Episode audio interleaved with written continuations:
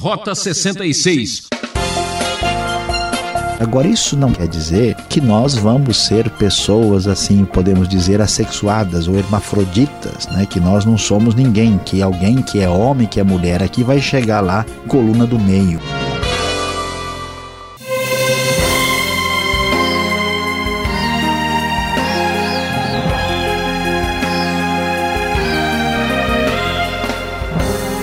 Acerte na vida, siga pela trilha do Rota 66, o caminho dos grandes heróis da fé. A série Evangelho de Lucas chega hoje no capítulo 20 e muitos mistérios e emoções estão para acontecer. O professor Luiz Saião apresenta o tema Nem tudo vai bem na viagem para Jerusalém. Assunto que preocupa todo ser humano. Qual o significado da parábola contada por Jesus? O que acontece depois da morte? Por que as pessoas agem de modo absurdo e irracional diante da realidade? O que causa desespero e desgraça no coração das pessoas?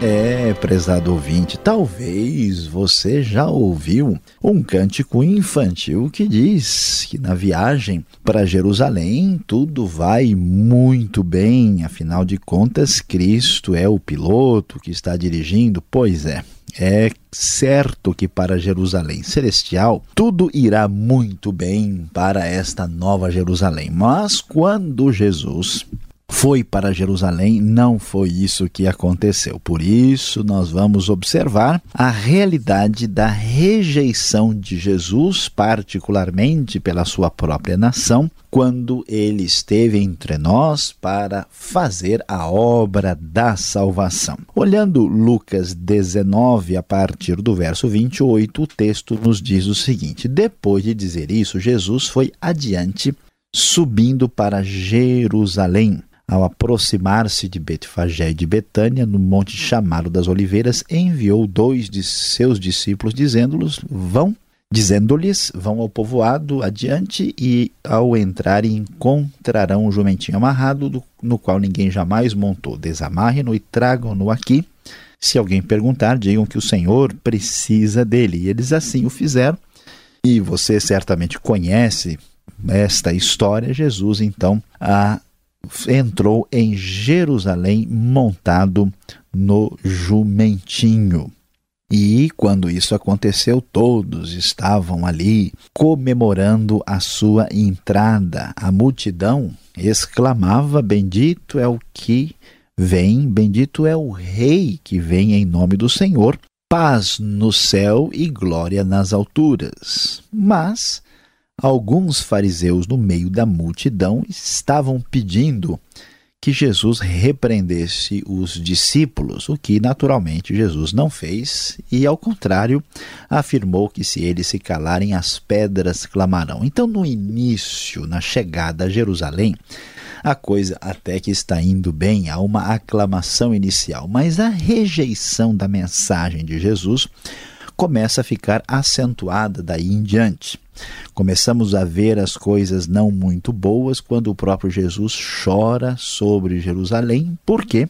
Porque ela é conhecida pela sua reprovação dos profetas através da história e porque ela haveria de sofrer muito. Se você compreendesse neste dia, sim, você também o que traz a paz, mas agora isso está oculto aos seus olhos. Vão chegar dias em que os inimigos a cercarão e a destruirão. Jesus antecipa essa realidade. Em seguida, o texto focaliza a purificação do templo. Por quê? Porque o templo estava sendo transformado num covil de ladrões e Jesus confronta isso, as coisas não estão bem quando Jesus chega em Jerusalém. A reprovação da liderança religiosa se manifesta. E isso vai começar a ficar cada vez mais complicado.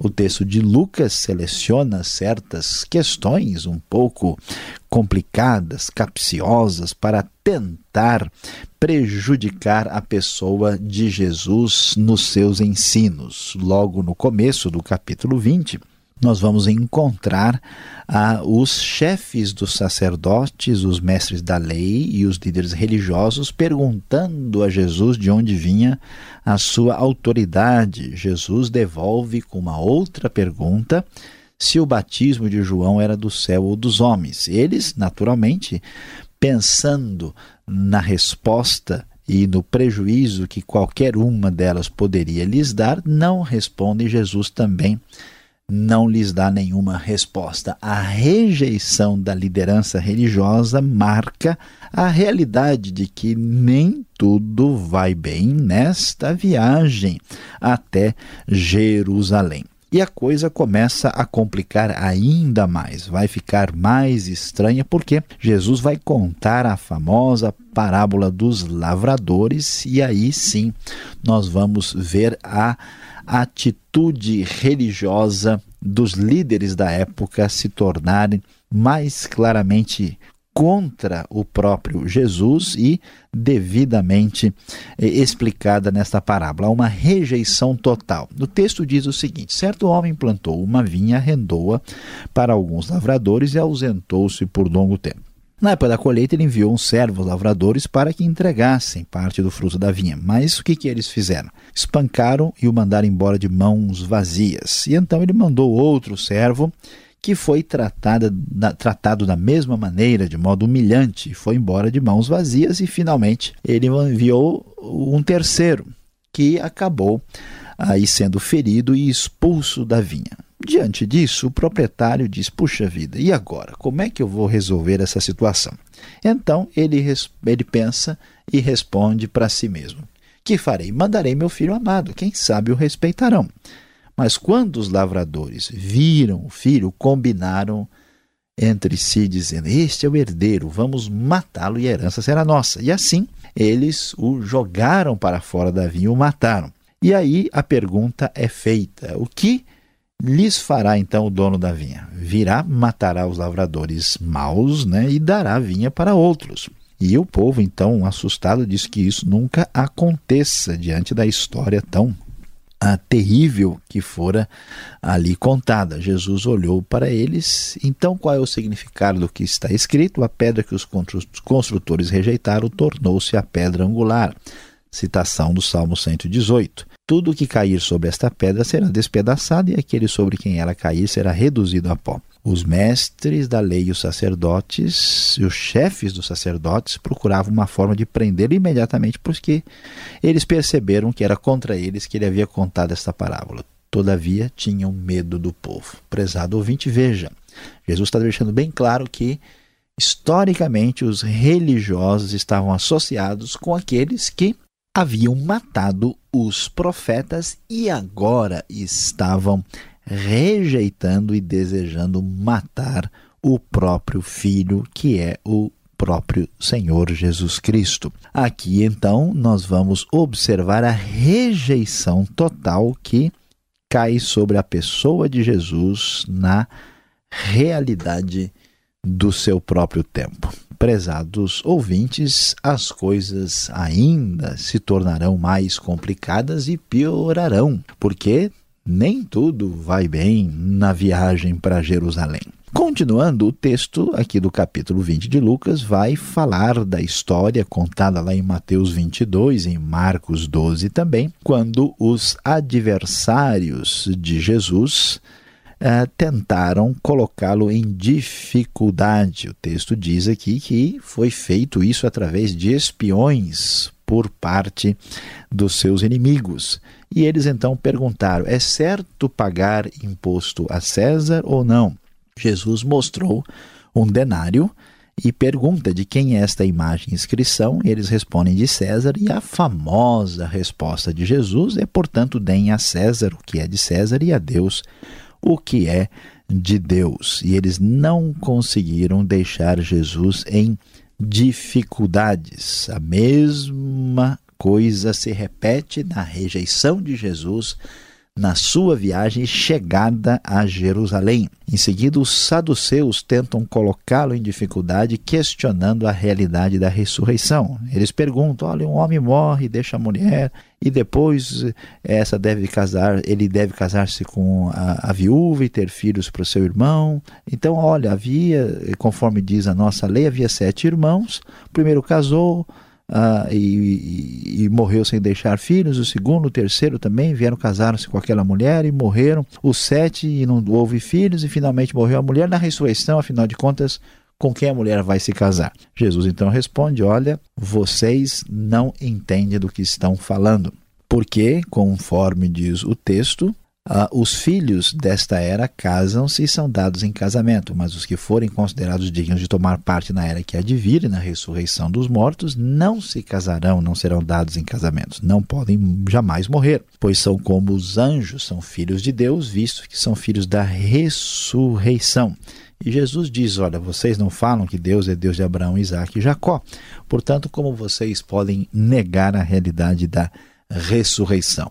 Nada vai bem na viagem para Jerusalém, porque, por parte dos dominadores da religião, há uma total rejeição para com a pessoa uh, de Jesus. E então o texto vai terminar aqui no final do capítulo 20, afirmando que Jesus é o filho de Davi e, mais do que isso, ele é o próprio Senhor de Davi, para surpresa daqueles que estavam neste embate antagônico contra Jesus. E para encerrar, Jesus vai ainda intensificar esta polarização. Ele diz claramente: cuidado com as pessoas da religião. Cuidado com os mestres da lei. Eles fazem questão de andar com roupas especiais, gostam muito de receber saudações nas praças, de ocupar lugares importantes nas sinagogas e lugar de honra nos banquetes. Mas eles devoram as casas das viúvas e, para disfarçar, fazem longas orações. Estes homens serão punidos com maior rigor. Prezado ouvinte, é importante entendermos esta realidade de que a mensagem do reino nem sempre será a mais popular. Como aconteceu com Cristo e muitas vezes acontece com os seus discípulos nas nossas caminhadas na vida, mais uma vez deve ser lembrada a frase que é o título desta reflexão: Nem tudo vai bem na viagem para Jerusalém.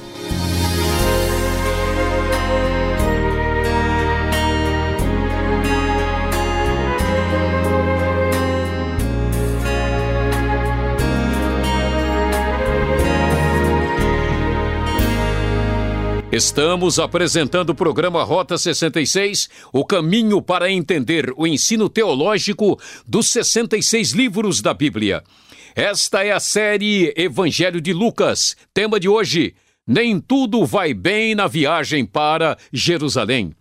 Rota 66 tem produção e apresentação de Luiz Saião e Alberto Veríssimo. Na locução, Beltrão. E não esqueça, participe e escreva para rota 66 arroba transmundial.com.br ou caixa postal 18.113 CEP 04626-970 São Paulo, capital. Ficou com dúvidas? Então, qual é a pergunta?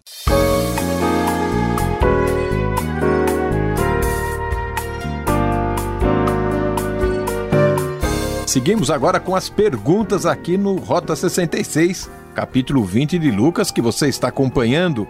Professor Luiz Saião, agora começa aquele momento onde tudo visa a cidade de Jerusalém.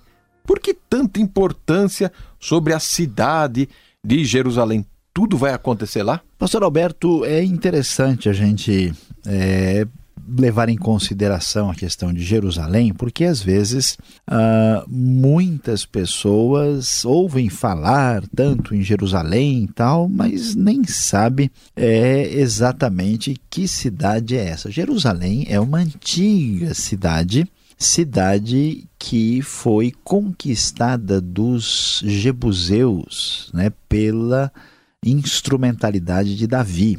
É uma cidade alta. A gente lê na Bíblia muitas vezes que eles estão subindo para Jerusalém e sobe mesmo, porque a cidade tem uma altitude aí acima de 700 metros, é um lugar montanhoso, né? E portanto, por isso também ela era ali uma fortaleza. Jerusalém se torna a cidade de Davi, é a grande capital, é o lugar onde vai ser construído o templo de Deus, é a cidade mais importante de Israel.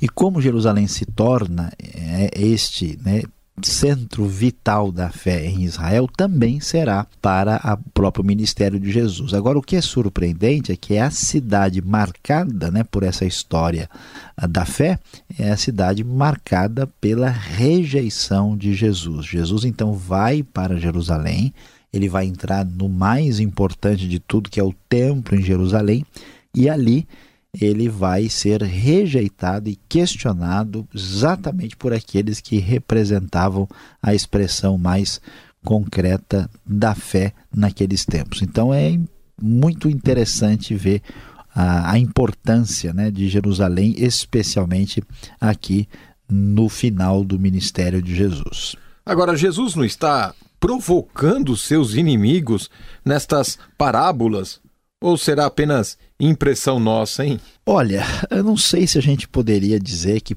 provocar é a palavra mais adequada que deveríamos usar. Na verdade, Jesus está dando oportunidade aos seus inimigos de serem mais sinceros e transparentes, porque eles estão o tempo todo vigiando Jesus, são contra Jesus, mas só não acabaram com Jesus ainda por causa da sua popularidade, por causa do povo que está indo atrás deles. Esses homens não são sinceros. E neste momento, Jesus vai direto mais para a confrontação, não simplesmente porque Jesus quer provocar e quer ver o circo pegar fogo. A ideia não é essa, né? Jesus está aí trazendo o julgamento da parte de Deus para que esses homens, vamos dizer, saiam dos seus esconderijos. Esses religiosos, na verdade, são um grupo de covardes escondidos de trás das moitas. Jesus está pressionando para que eles coloquem né, aí as cartas na mesa e sejam mais transparentes nas suas próprias intenções. Agora, que curioso, né? Como é que um escriba ou mesmo os principais sacerdotes, eles não conseguem responder a pergunta sobre João Batista? E Jesus também se cala, né? Olha só, pastor Alberto, tá vendo? Aqui é que a gente vê a realidade do prejuízo de uma a religião que não tem relação com Deus. Porque o que, que a gente vai descobrir? A gente pensa que um estudioso das coisas sagradas, né, da fé, é uma pessoa interessada em conhecimento. Quando a gente chega aqui vê que muitos religiosos que têm posição de fé não tem nenhum interesse em conhecimento, não interessa. Se João Batista, ele é uma pessoa enviada de Deus ou não, nós não estamos nem preocupados direito com isso. A gente não está, né? É a corrupção da religião. Na verdade, o que nos interessa é garantir a nossa posição. Se a gente responde isso, a gente vai ganhar tanto. Se a gente responde outra coisa, a gente vai ganhar tanto. Então, vamos observar qual vai ser a nossa vantagem, qual vai ser o nosso prejuízo. Estes religiosos não são sinceros, eles não estão preocupados com a verdade, lhes interessa apenas a comodidade e as vantagens da sua própria posição. Que barbaridade, que decepção. Agora, esta parábola que segue sobre os lavradores maus o significado dela parece atingir aí os sacerdotes. Ela foi dita contra os sacerdotes mesmo? Pastor Alberto foi dita contra eles, sim. Jesus vai falar diretamente. Por quê? Porque é, estes, esses líderes estão dizendo o tempo todo: ó, nós somos lindos e maravilhosos, nós somos descendentes de Abraão, nós somos as pessoas né, que Deus confiou as coisas sagradas. E eles, nesse formalismo vazio, eles repetem estas coisas E então Jesus vai dizer: ó, quer saber a verdade? A verdade da história desta nação, que não é melhor nem pior que nenhuma outra, é semelhante à atitude do coração humano diante de Deus em tudo quanto é lugar. O que, que a gente vai perceber? Olha, que foi enviado né, da parte aí do seu, do dono, do Senhor, né, várias vezes mensageiros, nunca eles foram recebidos. É o que aconteceu com os profetas. Qual foi o profeta que a nação recebeu com alegria e comemoração? Nenhum. Da mesma forma, agora chegou o ápice dos profetas. Jesus é o profeta por excelência, ainda é o filho. O que acontece? Eles, na verdade, querem matá-lo. Jesus desmascarou a postura dos religiosos e colocou claramente aí as, vamos assim dizer, as cartas na mesa e eles ficaram revoltados por esse procedimento. Jesus disse isso contra estes líderes aberta e diretamente. Agora vamos para o outro lado da vida. Podemos dizer que no céu não haverá nem homem, nem mulher. Dá para explicar como entender a realidade da ressurreição? É, pastor Alberto, agora complicou aqui a situação, né? Porque uh, a gente já tem dificuldade, né, de falar sobre o sexo dos anjos, né? Agora, como é que fica essas coisas na ressurreição? Veja bem, é importante destacar que o texto é muito claro em dizer que não haverá uh, casamento e procriação na vida eterna. Né? O texto diz, né, com bastante clareza, que na ressurreição dos mortos não se casarão nem serão dados em casamento. E eles serão como os anjos no sentido de não poderem mais morrer, são filhos da ressurreição. Isso significa é, que não haverá é, casamento e procriação apenas. Agora, isso não quer dizer que nós vamos ser pessoas, assim, podemos dizer, assexuadas ou hermafroditas, né? que nós não somos ninguém, que alguém que é homem, que é mulher aqui vai chegar lá, coluna do meio. A Bíblia não está ensinando isso, até porque é muito possível que essa nossa condição ela seja essencial. Deus nos criou como homens e mulheres, só que com o corpo da ressurreição não haverá mais necessidade de casamento nem de procriação. Isto é para ser feito aqui na terra agora. Então é perigoso até ir mais além dessas questões, porque nós não temos luz, né? Não temos mais detalhes na Bíblia para discutir com mais detalhes, pastor Alberto, a sexualidade na ressurreição. É melhor aguardarmos um pouco e esperarmos para ver de perto qual será a nossa condição, a nossa situação. Por enquanto, ficamos com aquilo que o texto nos diz com bastante clareza e determinação. Bom, obrigado, Sael, e você que está nos acompanhando e esperando a conclusão desse estudo. A seguir, você acompanha a aplicação.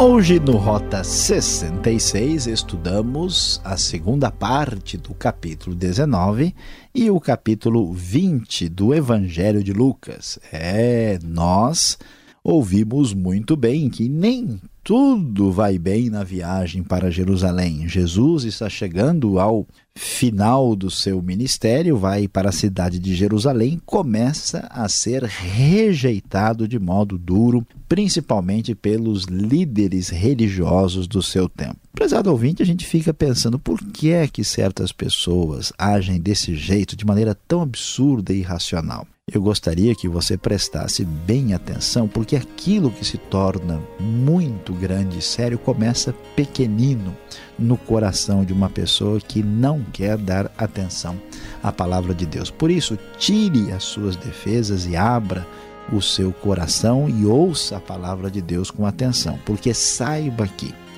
a desgraça do ser humano, o que causa a destruição e até mesmo a eterna perdição é apenas a dureza de coração. Ah, ouvinte, foi bom demais estar com você. O programa Rota 66 vai ficando por aqui.